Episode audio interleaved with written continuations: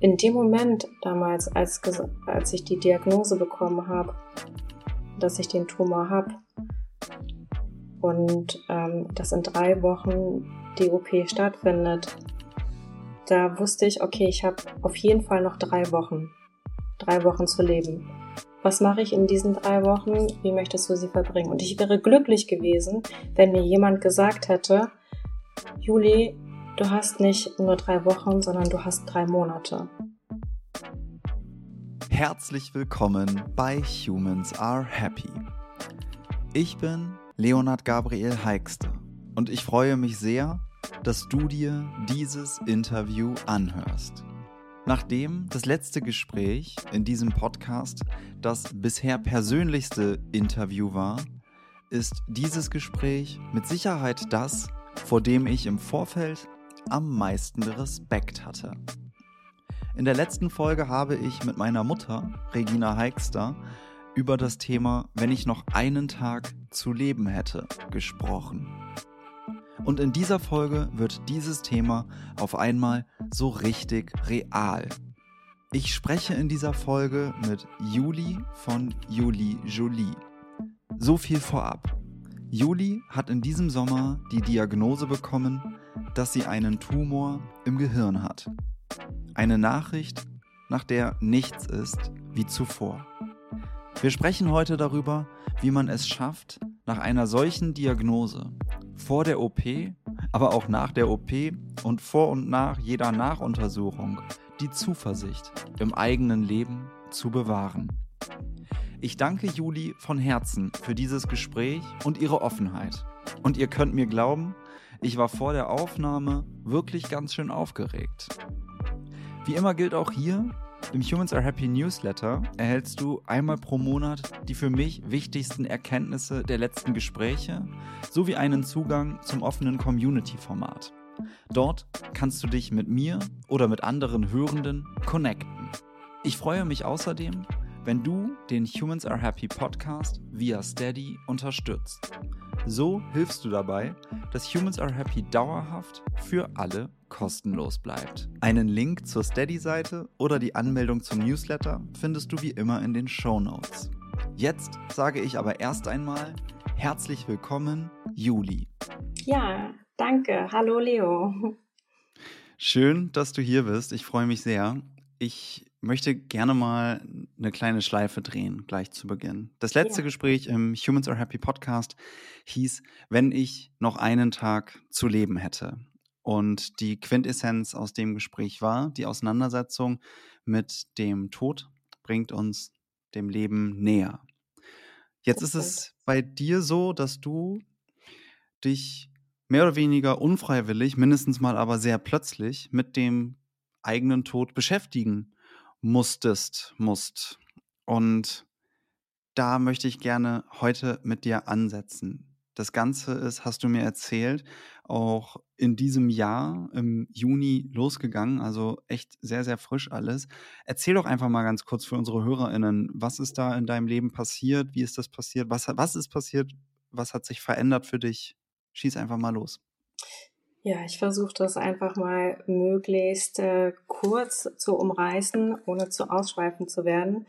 Äh, vorweg muss ich einfach sagen, okay, es ist irgendwie tatsächlich eine Geschichte passiert, die ich ähnlich schon öfter von Freunden, Bekannten aus der Presse, wie auch immer, gehört habe von Leuten ähm, von weiter weg, wo man sagt, okay, denen ist was wirklich Schlimmes passiert. Oh mein Gott, ähm, zum Glück bin es nicht ich und äh, mich tangiert es im Prinzip auch nicht weiter.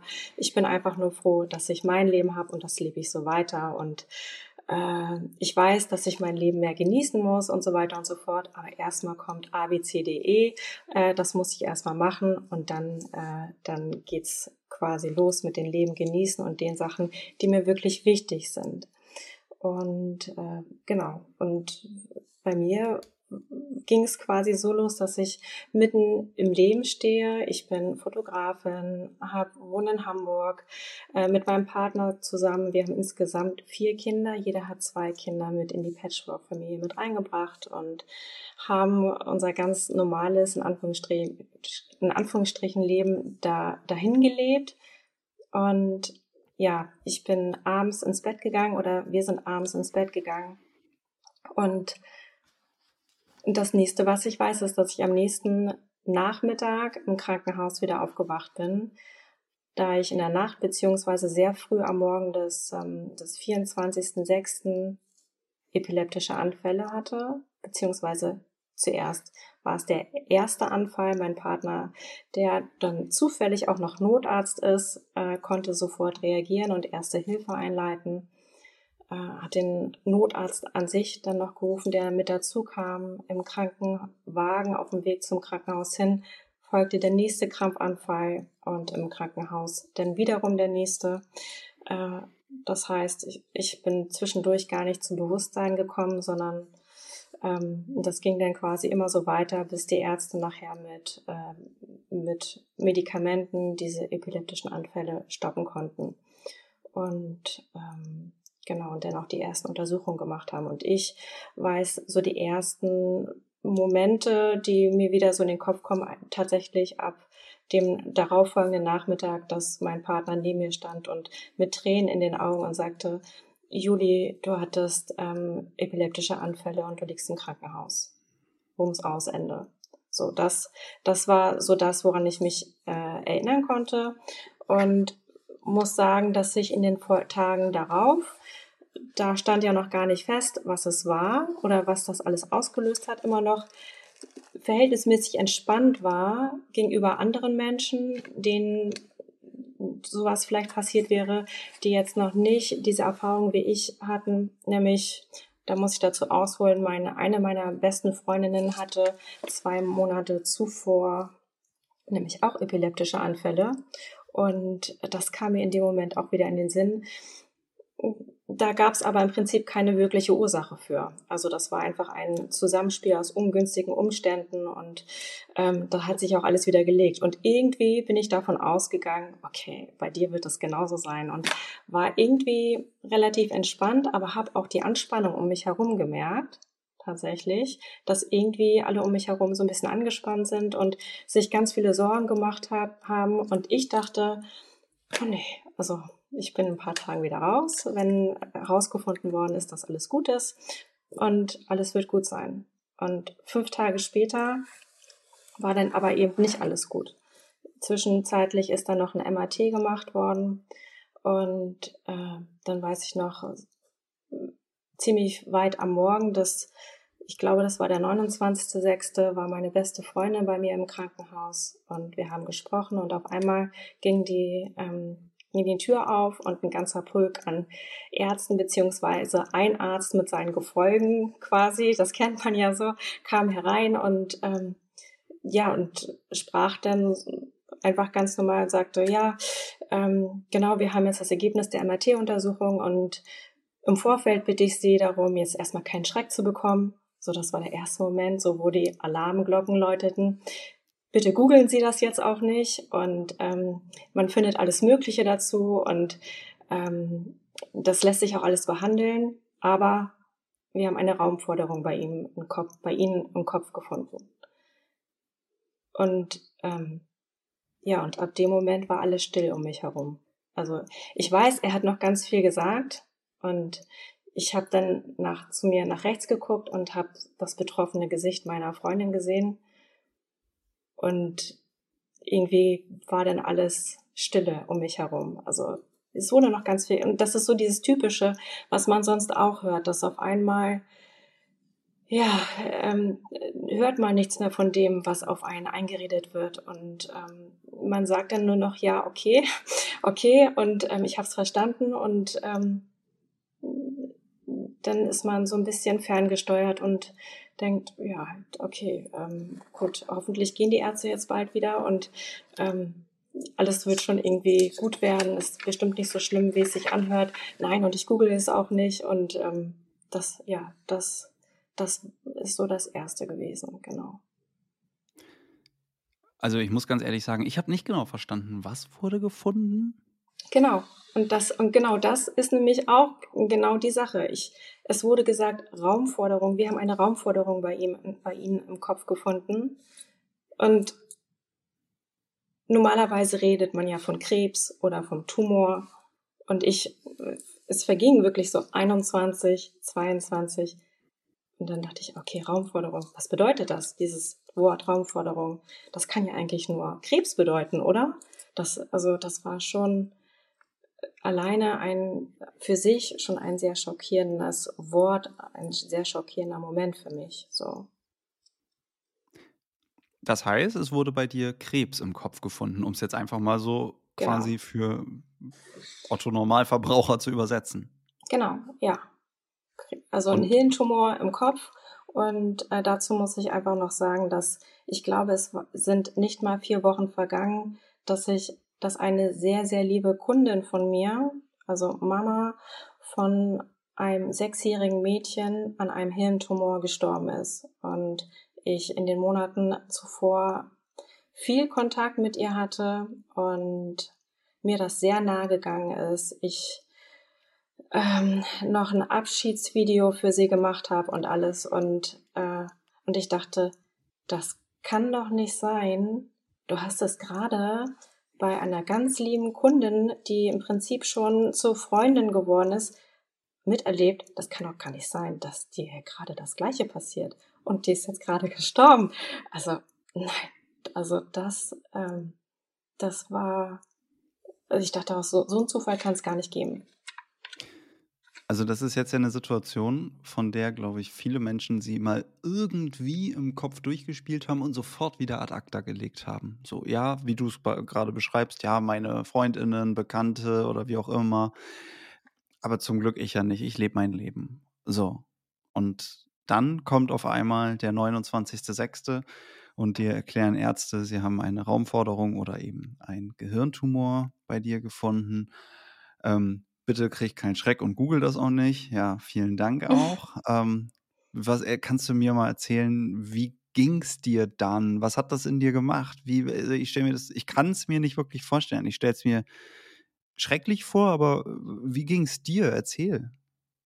Also ehrlich gesagt, genau, kon konnte ich, also es ist so viel auf einmal in meinem Kopf passiert, im wahrsten Sinne des Wortes, ja. dass, ähm, dass ich das gar nicht in Worte fassen kann. Es ist nämlich alles auf einmal gekommen. Es ist, es hat sich für mich alles verändert. Komplett. Ich habe alles in Frage gestellt und ich hatte zusätzlich das Gefühl, dass ich auf einmal auch alles klar gesehen habe. Also ich habe mein Leben da, dahin gelebt und wusste eigentlich für mich, was ich möchte, was ich gerade verändern möchte, womit bin ich glücklich, wo bin, womit bin ich nicht glücklich, ähm, was möchte ich in der nächsten Zeit machen. Und auf einmal war es so, schnipp, ich weiß ganz genau, was ich machen möchte und ich weiß ganz genau, was ich nicht gemacht habe und das muss ich jetzt alles sofort machen. ähm, das, und im gleichen Moment kommt, oh nein, das kannst du gar nicht machen. Du weißt gar nicht, wie viel, was, was also wie viel Zeit dir noch bleibt. Also wann ist die OP? Äh, kannst du bis zur OP überhaupt noch gewisse Dinge tun? Da muss man hinzusagen, ich habe ähm, extrem starke Medikamente bekommen, die mich wirklich unfassbar umgehauen haben, ausgenockt haben. Also wenn ich sie genommen habe, war ich in den nächsten Stunden total ausgenockt und wollte am liebsten nur schlafen oder konnte am besten nur schlafen, konnte kaum sprechen, mich richtig artikulieren. Äh, das, also es braucht eine Zeit, bis man sich an diese Medikamente gewöhnt und gewöhnt hat, bis der Körper einen gewissen Spiegel aufbaut. Aber trotzdem ging das über Wochen hinweg. Also nur mal jetzt vorweggenommen, die OP, die fand dann relativ schnell statt, also drei Wochen nach der Diagnose. Und ich bin dann erstmal nach Hause gekommen und genau das passierte dann auch. Ich habe gedacht, okay, alles auf einmal. Was, was kann ich noch tun? Was kann ich für meine Kinder tun? Was kann ich meinen Kindern hinterlassen? Wie werden meine Kinder weiterleben? Wie ist das mit meinem Job? Ich habe ganz verrückte Gedanken gehabt. Ich habe gedacht, oh nein, meine Kunden müssen alle noch ihre Fotos bekommen. Die Shootings, die wir gemacht haben, die muss ich alle noch bearbeiten. Ähm, das, ähm, außerdem wollte ich noch Shootings machen und wirklich, ich habe in diesem Zustand mit dieser starken Medikamentendosierung Mini-Shootings ausgeschrieben und habe mich zu bombardiert mit Shootings. Ich habe das alles super gerne gemacht. Ich bin darin voll aufgegangen und ähm, habe da wirklich fast ausschließlich nur bekannte ähm, Kunden bei mir gehabt, die dann auch von der Diagnose erfahren haben und entweder noch schnell Fotos haben wollten oder denen es leid tat oder wie auch immer. Also ich habe mich mit Arbeit, mit Freude, mit Aufgaben zugeschüttet, weil ich dachte, ich muss das alles noch machen und im Endeffekt war es aber eigentlich viel zu viel und es war, es war in meinem Kopf einfach zu viel und ich konnte es gar nicht ordnen und sortieren. Das also war im ersten Moment ganz schlimm und der Moment bis zur oder der Tag, an dem die OP dann stattfand, bis dorthin war grausig. Und es gibt ganz viele Menschen, die müssen ja noch viel länger warten, bis die, der, dieser Tag der OP kommt. Also ich bin im Endeffekt nur durch gute Kontakte und Glücksfälle dazu gekommen, dass ich das Krankenhaus gewechselt habe, zu einem super guten Neurochirurgen gekommen bin, dass überhaupt so schnell ein Termin für mich frei war, dass es alles so schnell gelaufen ist und so gut gelaufen ist. Aber bis dorthin war schlimm und wirklich, ich dachte e-, eventuell, nicht eventuell, sondern es ist einfach sehr wahrscheinlich, dass die Zeit bis zur OP die letzte Zeit ist, die dir noch bleibt. Und jetzt sagst du gerade, du hast dich in der Zeit mit Arbeit zugeschüttet. Ähm, das finde ich irgendwie interessant. Ich höre gerade, die Zeit bis zur OP ist die Zeit, die mir bleibt und gleichzeitig mache ich sehr gerne sehr viele Shootings oder arbeite gerne. War das aus heutiger Perspektive für dich eigentlich so eine Art Kompensation oder war das das, was dir durch den Kopf geht? Was will ich alles noch machen? Ach ja, hier Kunde B braucht noch sein Shooting. Wie ist es? Es war alles auf einmal. Also ich glaube, und dadurch, dass ich, ähm, dass ich das gemacht habe mit den vielen Shootings, ist mir klar geworden, ist mir, also das wusste ich schon vorher, aber ist mir wirklich klar geworden, das ist das, wofür ich brenne, das ist mhm. das, was ich liebe, was ich gerne mache. Aber ähm, im Endeffekt hätte ich die Zeit, würde ich sagen, natürlich auch noch mehr mit meinem Partner, mit meinen Kindern und so weiter und so fort verbringen können. Aber es, ich konnte nicht alles auf einmal, aber es war vielleicht auch so eine Art gewisse Kompensation, wie du schon sagst, genau. Mhm. Also ähm, Hauptsache irgendwas machen und so viel machen wie möglich, um so wenig wie möglich auch drüber nachzudenken, weil je mehr man auch zur Ruhe kam und je mehr man drüber nachgedacht hat, desto verzweifelter und vor allem auch panischer ist man einfach geworden, ja. Darf ich das Mann durch ein Du ersetzen? Ja. ja. Würde das auf dich zutreffen? Oder also ich, je mehr, genau. je mehr du drüber nachgedacht hast, desto panischer bist du geworden? Ja. Hm. Was ist da passiert? Also, ich kann mir das selber, ich kann es mir vorstellen und ich kann es mir nicht vorstellen. Ich finde das total irre. So. Und du sagst, du hast gleichzeitig total klar gesehen, und gleichzeitig dich total abgelenkt. Also das ist ja, da ich, während ich da rein spüre, spüre ich in mir eine Spannung. Und das gebe ich einfach nur rein. Vielleicht kannst du damit irgendwas anfangen. Wie, was entsteht in dir, wenn du mich gerade hörst? Es, es entsteht genau dieses chaotische Gefühl, wie, wie du es selbst gerade, gerade spürst. Es, genau so war es. Es ist eine, ganz, ganz schlimme Zeit, eine absolute Extremsituation gewesen, in der man einfach auch gar nicht mehr klar denken kann und auf der anderen Seite aber klar sieht.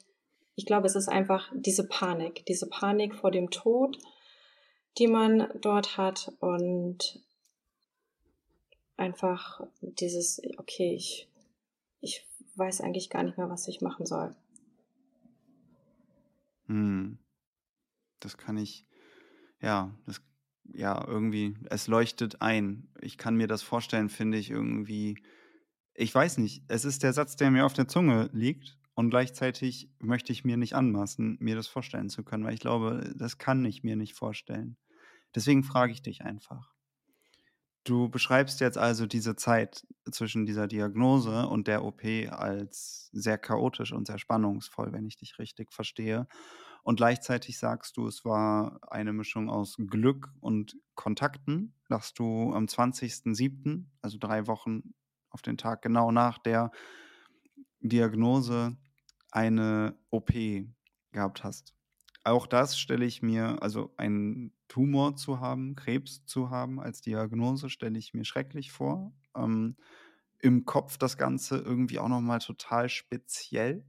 Und dann hast du diese OP gehabt. Und da kannst du da vielleicht irgendwie mal zu erzählen, ähm, wie fühlt sich das an? Wie, wie, wie fühlt sich so ein Morgen an, wenn du weißt, ich habe heute eine OP und mir schneiden Leute irgendwie den Schädel auf und machen dann da irgendwie Dinge in meinem Kopf? Also ehrlich, es ist total irre für mich, das auszusprechen, aber so ungefähr muss es ja gewesen sein, oder? Also wie ist ja, das? Ja, und, so, und genau so ist es ja auch. Also ich möchte mir auch nicht anmaßen zu sagen, es ist ein Unterschied, ob du einen Tumor im Kopf hast oder einen Tumor in der Brust hast oder keine Ahnung, sonst irgendwo. Genau, weil der Kopf ja eine sehr, in Anführungsstrichen, intime Stelle ist und äh, dort nicht einfach irgendwas rausgeschnitten wird.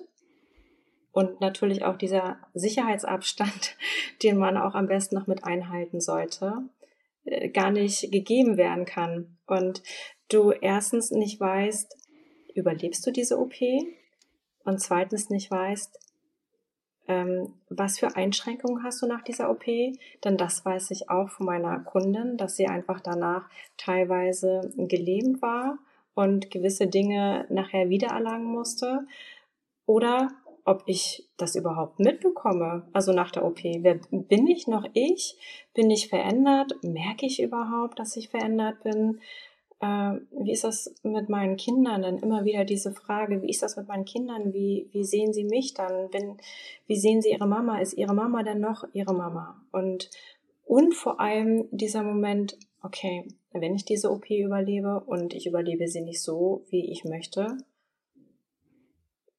ähm, was passiert dann? Gibt es denn auch eventuell Kontakte, die dir da raushelfen können? Weil das, ich glaube, das Letzte, was wir alle wollen, ist, irgendwo aufzuwachen und nicht mehr Herr über deinen Körper zu sein und zu sagen, okay, vielleicht, aber das ist auch nochmal eine ganz andere Philosophie.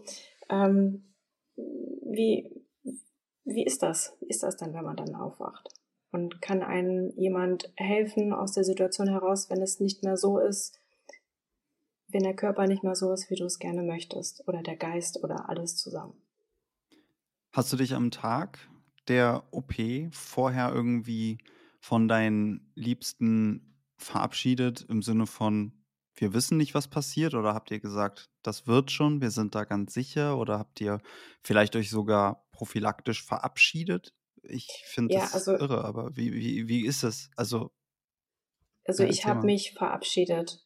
Also nicht, nicht so, dass, äh, dass man das gemerkt hat. Also, also unterbewusst, so habe ich mich mit jedem, ich, viele sind mich auch nochmal besuchen gekommen, also nochmal, es hört sich auch schon so komisch an, ne?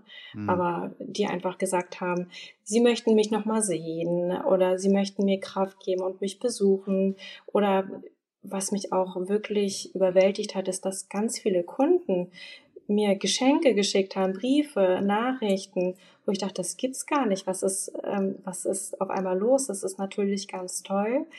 Aber auch gerade die Besuche und Anrufe, man hat auch schon gemerkt, dass es auch von den Angehörigen, Menschen, Kunden auch eine gewisse Art von Verabschiedung war, die aber irgendwie auch nicht offen ausgesprochen worden ist. Keiner hat sich getraut, das offen auszusprechen, aber ich glaube, jeder hat daran gedacht und äh, dass das, was man jetzt noch einmal miteinander hat, eventuell auch das letzte gewesen sein könnte.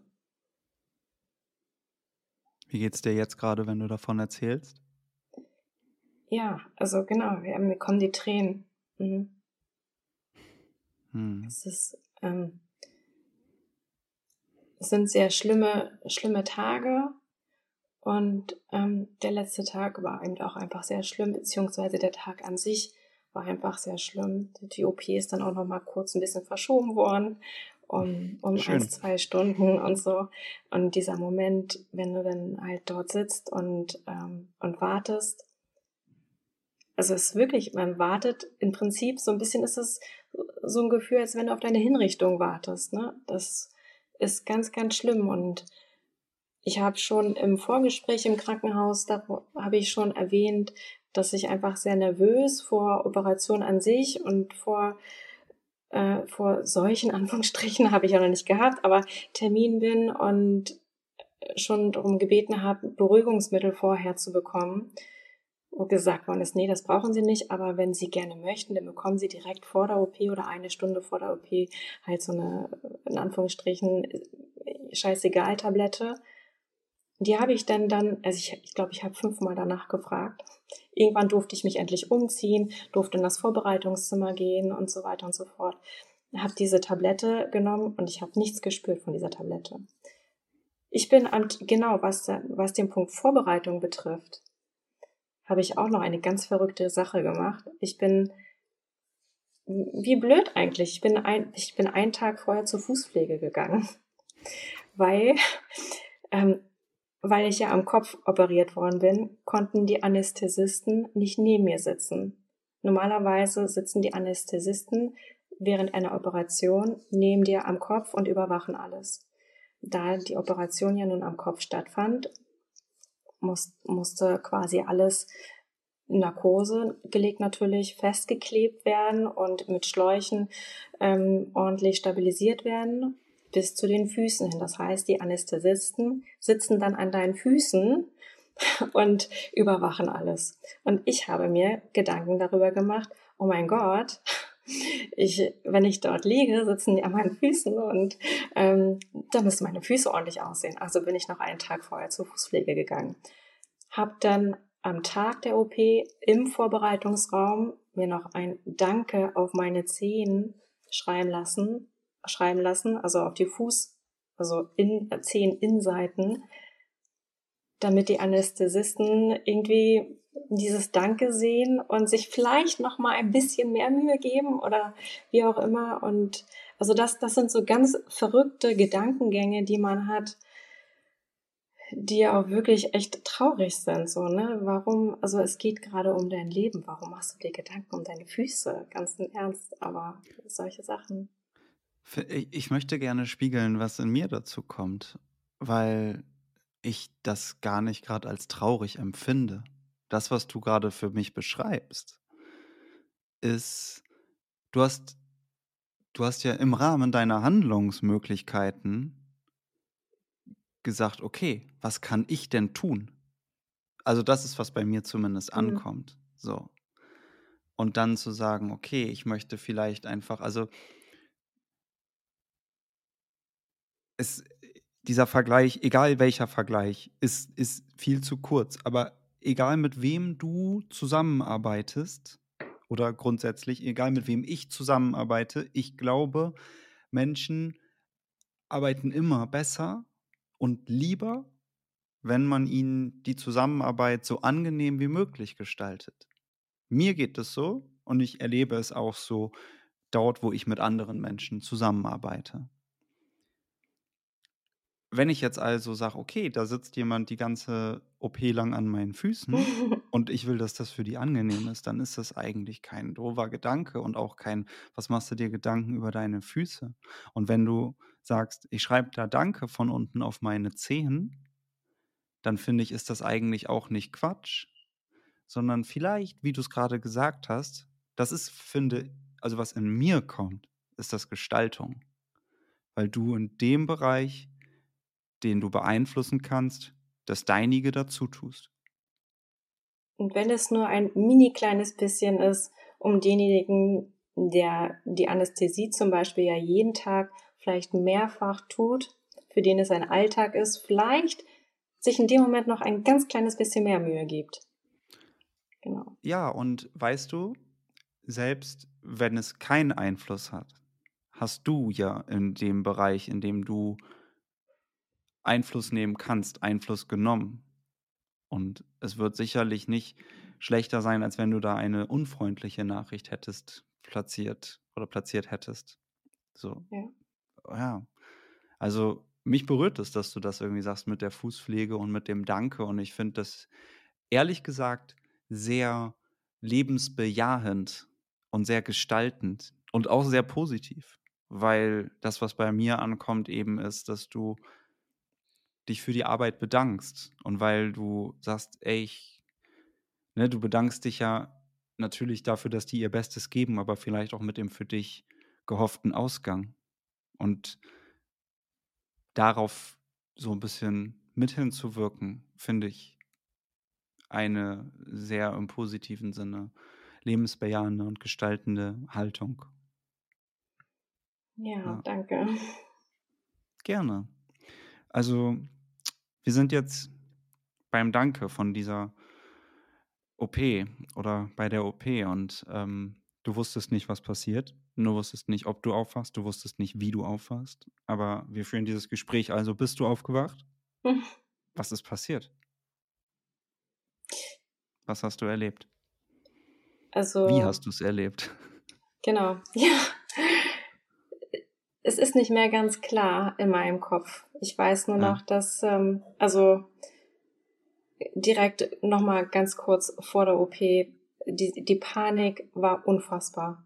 Also die Panik mhm. war unfassbar bis zu dem Moment, wo der Narkosearzt gesagt hat, so es wird jetzt gleich warm, es könnte auch heiß werden bei Ihnen im Arm und und dieses und war ist glaube ich das letzte, was ich gehört habe.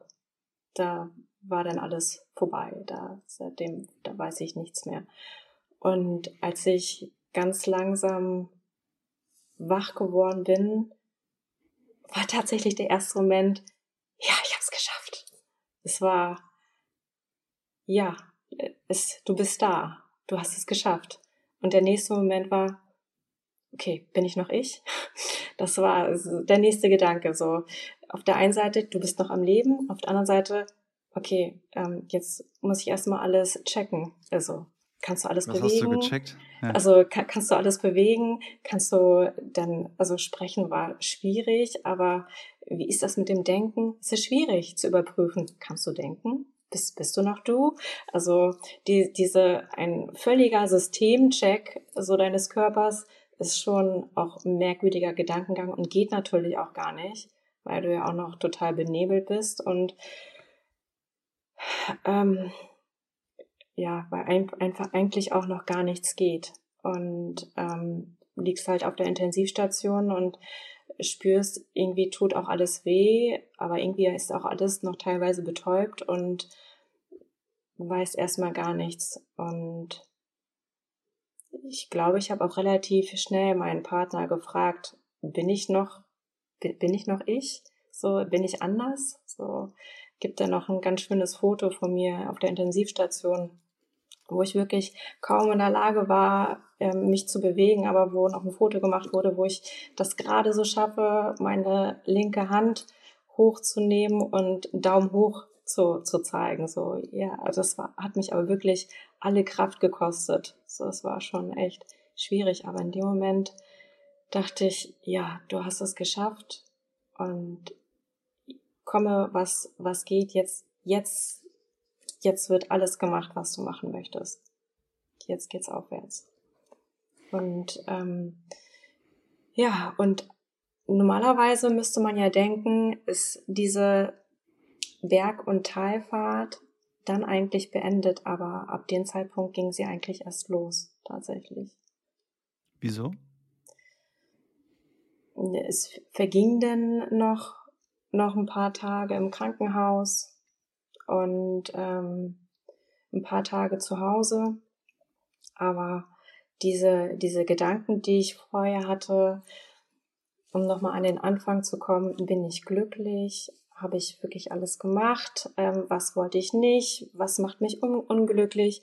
Das hat mich einfach wieder eingeholt und ähm, hat dann tatsächlich für unfassbare Turbulenzen gesorgt. Natürlich auch ein bisschen mit durch die, auch mit Unterstützung in meinem Umfeld. Also wenn man das jetzt einfach mal so nimmt in den Monaten, in den letzten drei Monaten, die jetzt vergangen sind. Ich habe es mir aufgeschrieben, das sind schon ein paar Punkte angefangen. Ja, warte mal ganz kurz, bevor, bevor, wir, bevor wir da reingehen, so dieses bin ich glücklich, bin ich unglücklich, würde ich gerne noch mal ganz kurz fragen, weil ich kann mir vorstellen, ähm, also ich komme gerade nicht genau hinterher und vielleicht geht es manchen Hörenden so und deswegen muss ich ja. einmal reinfragen. Ähm, du hast am Anfang die Diagnose bekommen, du hast einen Gehirntumor, also du hast Krebs. Und dann hast du drei Wochen später eine OP und erklärst gerade, wie du aufwachst und wie du unter ähm, schweren Anstrengungen, aber es ist dir dennoch möglich, diesen Daumen hoch zeigst. Was war so das Resümee, mit dem du da aus diesem Krankenhaus raus bist? Weil, also Krebs ist ja auch eine Krankheit, die kann gutartig, die kann bösartig sein. Ähm, hat das gestreut? Ich brauche da noch mal ein paar Infos, um alles, was du jetzt gesagt hättest, einzuordnen. Kannst du dazu was sagen? Ich wusste also relativ schnell, dass der Krebs nicht gestreut hat. Das auf jeden Fall. Also es ist schon ein bösartiger Tumor. Ist allerdings so, dass ich Glück im Unglück gehabt habe.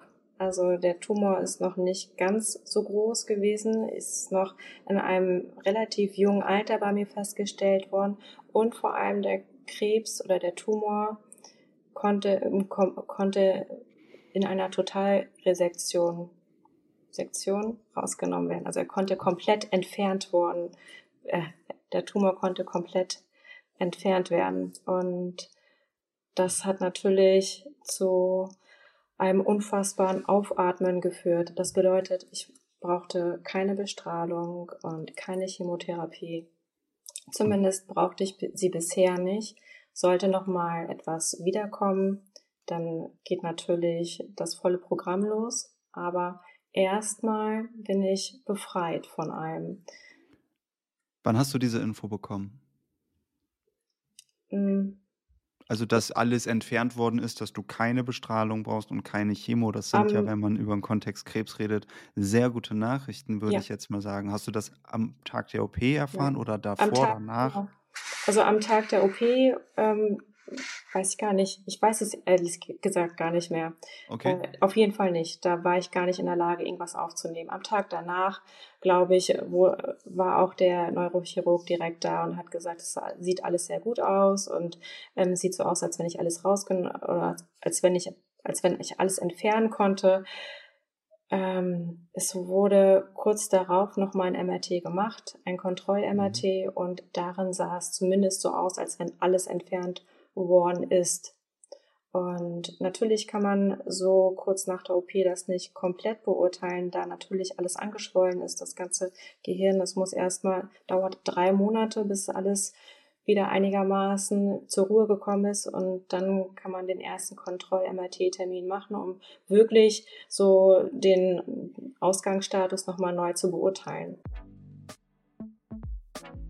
Ich freue mich sehr, dass dir dieses Gespräch bis hierhin gefällt. Denn alle Inhalte in diesem Podcast werden sehr sorgsam vorbereitet. Aber genau das benötigt auch eine Menge Zeit. Damit Humans Are Happy kostenlos für alle bleibt, habe ich eine Steady-Seite eingerichtet. Dort hast du die Möglichkeit, Humans Are Happy finanziell zu unterstützen. So hilfst du dabei, dass Humans Are Happy weiterhin, wie gesagt, für alle kostenlos bleibt und sogar wachsen kann. Den Link zur Steady-Seite findest du in den Show Notes. Alternativ kannst du Humans Are Happy natürlich auch einfach weiterempfehlen oder bei Apple oder Spotify mit 5 Sternen bewerten.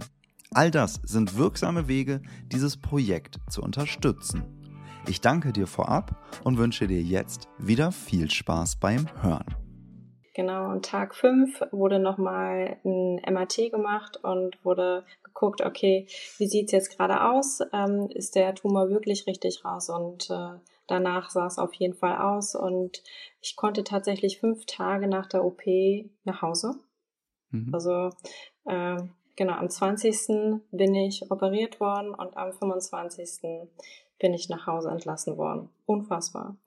Und äh, und ein paar Wochen danach habe ich die histologischen Befunde bekommen, dass ähm, genau, dass die Teilungsrate der Krebszellen relativ niedrig ist und insgesamt ähm, das so aussieht, als wenn äh, ja äh, die Wahrscheinlichkeit eines Rezidivs, also dass der Tumor wiederkommen könnte, relativ gering ist. Man okay. kann sich nie sicher sein, natürlich, aber ähm, Genau, dass die, dass die Prognose doch tatsächlich nicht über Monate oder Jahre, sondern mit ganz viel Hoffnung über Jahrzehnte hinausgeht. Hm.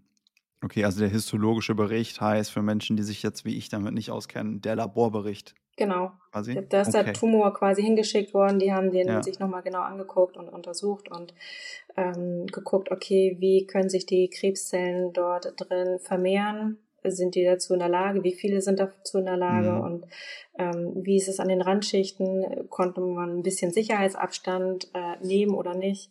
Und äh, wie ist die Prognose? Und die ist dort tatsächlich relativ gut ausgefallen. Ja, das ist, also erstmal freut mich das natürlich sehr zu hören für dich. Ähm, und jetzt habe ich habe gerade zwei Punkte im Kopf. Der eine ist, ähm, du hast gesagt, das dauert ja so ungefähr drei Monate, bis das alles abschwillt. Habe ich das richtig verstanden? Ja. Und am 20. 7. war die OP. Wir nehmen das hier auf am 23.10., also genau drei Monate danach auch. Falls es dazu irgendwelche Infos gibt, die du teilen kannst oder wie ist das weitergegangen, würde es mich total interessieren. Aber neben der ganzen medizinischen Geschichte interessiert mich vor allem, was denn in deinem Leben da passiert? Und da hast du vor ein paar Minuten gesagt, ja, und dann kommt aber wieder, ne, bin ich glücklich oder bin ich nicht glücklich oder was passiert da überhaupt? Für alle, die gerade das Knacken im Hintergrund hören, ich weiß nicht, was es ist, aber äh, das können wir auch nicht, nicht so rausnehmen. ähm, genau, aber da würde mich mal interessieren, wie ist es dann weitergegangen? Also jetzt erzähl doch echt gerne mal. Ja, jetzt äh, geht's wirklich zur Berg- und Talfahrt. Das Knacken ist übrigens leider Gottes die Heizung, die springt jetzt an. Ah. Also äh, in diesen drei Monaten gab es, die fing an mit den epileptischen Anfällen hin zum, zur Diagnose Tumor. Dann folgte die OP, dann gab es eine Trennung. Ich bin über Kopf ausgezogen, habe das Bundesland gewechselt, ähm, hab, bin bei, bei Freunden untergekommen mit meinen Kindern zusammen, inklusive Schulwechsel, habe in der Zeit ein neues Haus gesucht, habe zwischendurch auch mal mein Gewerbe abgemeldet, ging ja nicht während der OP-Zeit, wieder angemeldet und schlussendlich vor ein paar wenigen Tagen gab es den großen Umzug äh, von Hamburg nach Glücksburg. Und genau, bis zum heutigen MRT-Termin. Ich habe jetzt nicht mitgezählt, aber das sind in den letzten drei Monaten doch so ein paar Dinge, die passiert sind ähm, und wirklich eine Achterbahn der Gefühle vor allem war. Ja. Neben dem, was im Außen passiert ist, würde mich total interessieren, was dann im Innen passiert? So wie es von Anfang an angefangen hat. Also das absolute Vollchaos. Es mhm. kam die Diagnose, oder direkt nachdem die Diagnose kam, kam die Frage, bin ich glücklich? Was, wenn ich sage, okay, ich bin nicht richtig glücklich, was macht mich nicht richtig glücklich? Was sind die Ursachen? Und Genau, und ich wollte einfach alles auf einmal und habe wirklich alles über den Haufen geworfen. Ich habe alles über den Haufen geworfen, habe das Leben komplett geändert und ja, ähm, bin jetzt, komme jetzt langsam wieder zur Ruhe. Also nach, ich habe mich kurzfristig von meinem Partner getrennt. Ähm, auf, aufgrund von, von der Überlegung, okay, eigentlich war ich nicht richtig, richtig glücklich, so wie wir gelebt haben. Aber stattdessen nachzudenken, okay, warum waren wir denn nicht glücklich und was, ähm, was könnte man dagegen tun und hat man wirklich alles dafür getan, um, um es wieder besser zu werden zu lassen, habe ich einfach gedacht, okay, fängst einfach komplett neu wieder an. Ähm, und da muss ich dann einfach, genau, einfach noch mit dazu sagen, anstatt zu überlegen, okay, wa warum hat es nicht geklappt, wobei die Überlegung war ja schon da, ähm, aber man hat sich einfach nicht getraut, wirklich ernsthaft daran zu arbeiten, habe ich es einfach über Bord geworfen und, und da muss ich einfach dann sagen, okay, bin ich gerade tatsächlich sehr dankbar dafür, dass dass mein Partner, der ja auch ähm, mir damals das Leben gerettet hat, der als Ersthelfer bei den epileptischen Anfällen mit dabei war und ähm, die ganzen Krankenhaussachen für mich geregelt hat und ähm, immer meiner Seite war, mir Essen gemacht hat und alles Mögliche, trotzdem bei mir geblieben ist und trotzdem alles äh, gemacht hat, um alles wieder gerade zu biegen, ähm, muss ich einfach sagen, okay, ich bin dankbar dafür, dass er am Ball geblieben ist und sogar den Umzug mit mir zusammen gemanagt hat. Und äh, wir jetzt zwar nicht mehr zusammen wohnen, aber immer noch beziehungsweise wieder zusammen sind und äh, zusammen daran arbeiten, glücklich zu sein. In dieser Situation, die du so beschreibst, ich nenne es jetzt mal einfach eine Reise, seit dem, naja, seit dem Tag, als du oder seit der Nacht, als du diese epileptischen Anfälle hattest. Wie ist es dir gelungen, zuversichtlich zu bleiben? Und wie gelingt dir das seitdem?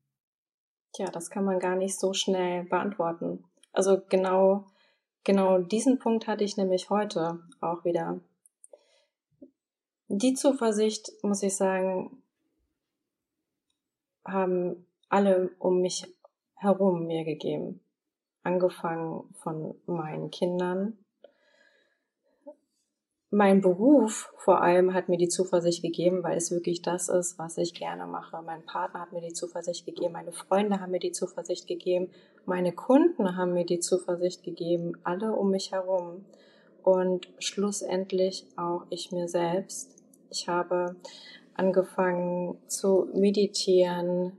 Klein, ich war nie wirklich der der Meditationsmensch, aber habe das äh, mit in meinen Alltag mit eingebracht und ähm, auch versucht, Glaubenssätze mit einzubringen, die ich jeden Tag mantraartig ähm, mindestens zwei, dreimal herunterbete. So vier, fünf Punkte, von denen ich fest überzeugt bin, ähm, dass sie so eintreffen werden, beziehungsweise so sind. Und ähm, es ist schwierig, zuversichtlich zu bleiben, wenn man wenn man wirklich das Gefühl hat, dass es am nächsten Tag vorbei sein könnte, muss ich sagen. Und vorhin, als ich die MRT-Untersuchung schon hatte, saß ich eine ganze Weile in dem Warteraum und habe darauf gewartet, dass dieses Arztgespräch endlich stattfindet, wo mir eröffnet wird, okay, was ist denn dabei jetzt rausgekommen?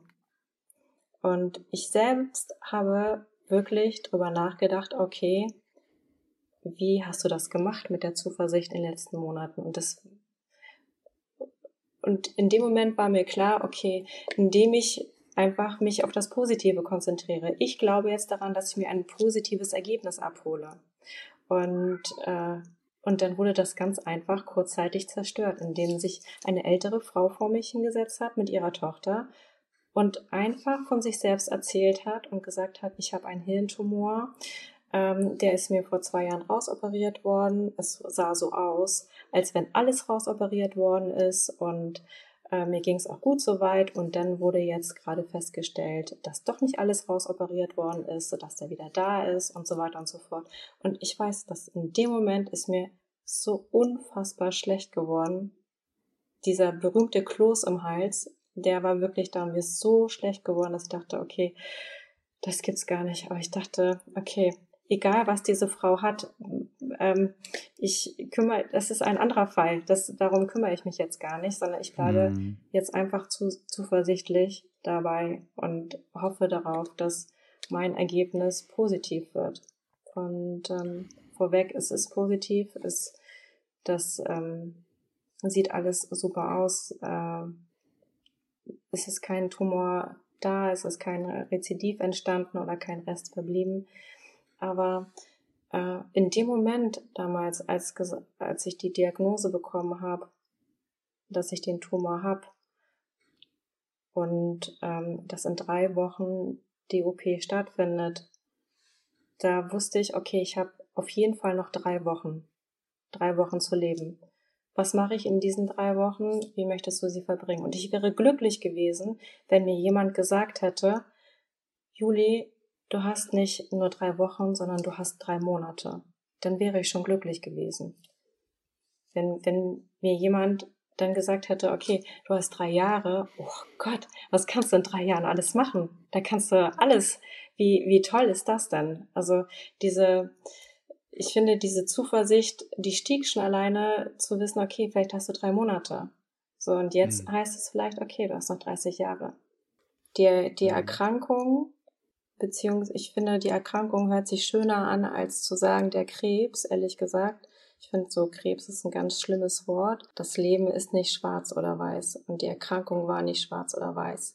Die Partnerschaft war nicht schwarz oder weiß oder die Freundschaften ähm, sind nicht schwarz oder weiß. Also es gibt auch immer irgendwo ein Feld dazwischen und viele Dinge helfen einem einfach dabei, den wirklichen Punkt zu erkennen oder zu erkennen, wie, wie du wirklich weiterleben möchtest. Und zwar nicht darauf zu hören, was andere dir sagen oder was andere meinen, was das Beste für dich ist, sondern das, was du einfach auch schon oft gehört hast, einfach auf dein Herz zu hören weil es ist dein Leben und nicht das Leben von anderen. Was sagt dir dein Herz?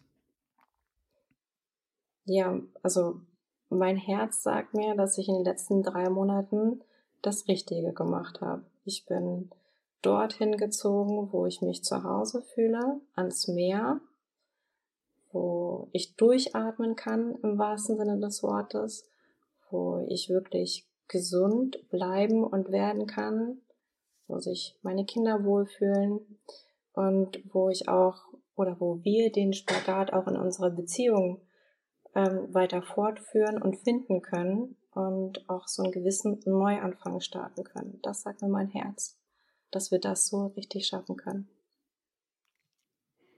Wenn du jetzt so heute auf die Zukunft blickst, wir wissen alle nicht, wie sie aussieht, nie. Was kommt da so in dir? Was, was für ein Gefühl, was für Gedanken, was für Bilder hast du? Ja, tatsächlich mein Zuhause, den Strand, meine Kinder, mein Partner. Genau. Also das Umfeld, das ich mir in den letzten drei Monaten geschaffen habe. Das, das kommt in meinen Kopf und da geht auch tatsächlich mein Herz auf und da weiß ich, okay, ich habe das Richtige getan und sollte ich tatsächlich morgen wieder im Krankenhaus aufwachen und jemand sagt zu mir, Juli, du hast ähm, epileptischen Anfall gehabt, weil der Tumor ist plötzlich wieder da, dann weiß ich aber, okay, ich habe aber genau das Richtige gemacht und ich habe in der letzten Zeit so gelebt, wie ich leben wollte und mein Leben so verändert, wie ich es verändern wollte und bin glücklich, so wie es gerade ist. Und damit bin ich zufrieden. Ich finde, das ist eine, ich finde, das ist ein, ein, sehr, ein sehr, sehr schöner Aspekt ähm, dieses Gesprächs. Und ich würde gerne da einfach auch Richtung Abschluss gerne nochmal fragen, wenn du so sagst, nee, jetzt gerade ist es richtig und so wie ich, wie es jetzt ist, bin ich damit zufrieden.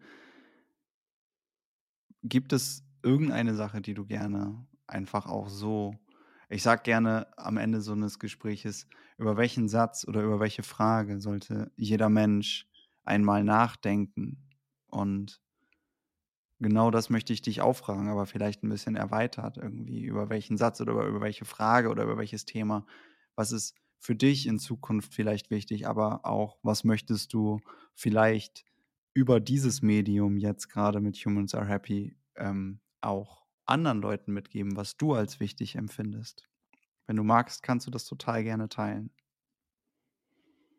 Ja, eigentlich im Prinzip nur die Frage oder die Fragen, also wenn ich sie mir stelle, bin ich glücklich oder mhm. sind es die anderen, die glücklich sind? Und wenn ich nicht glücklich bin, Warum ändere ich das nicht? Warum? Was, was steht dir da am Weg? Juli, ich danke dir sehr, sehr herzlich für dieses Gespräch. Wenn du möchtest, dann gehen die letzten Worte an dich. Ja, ich danke dir auch für dieses Gespräch und ähm, ich, ich muss sagen, ich, auch wenn die letzten drei Monate unfassbar schwer für mich waren, ähm, die schwersten Monate meines Lebens, bin ich irgendwo aber auch, es ist auch widersprüchlich, das zu sagen, aber irgendwie auch dankbar für die wertvollen Erfahrungen, die ich gemacht habe und auch, auch die wertvollen Menschen, die in mein Leben hineingekommen sind, ähm, die mir viele Facetten des Lebens gezeigt haben und ähm, die mich auf jeden Fall, glaube ich, mein ganzes Leben lang prägen werden. Und die Erfahrung werde ich hoffentlich weitergeben können an ganz viele Menschen dort draußen. Danke dir. Sehr gerne.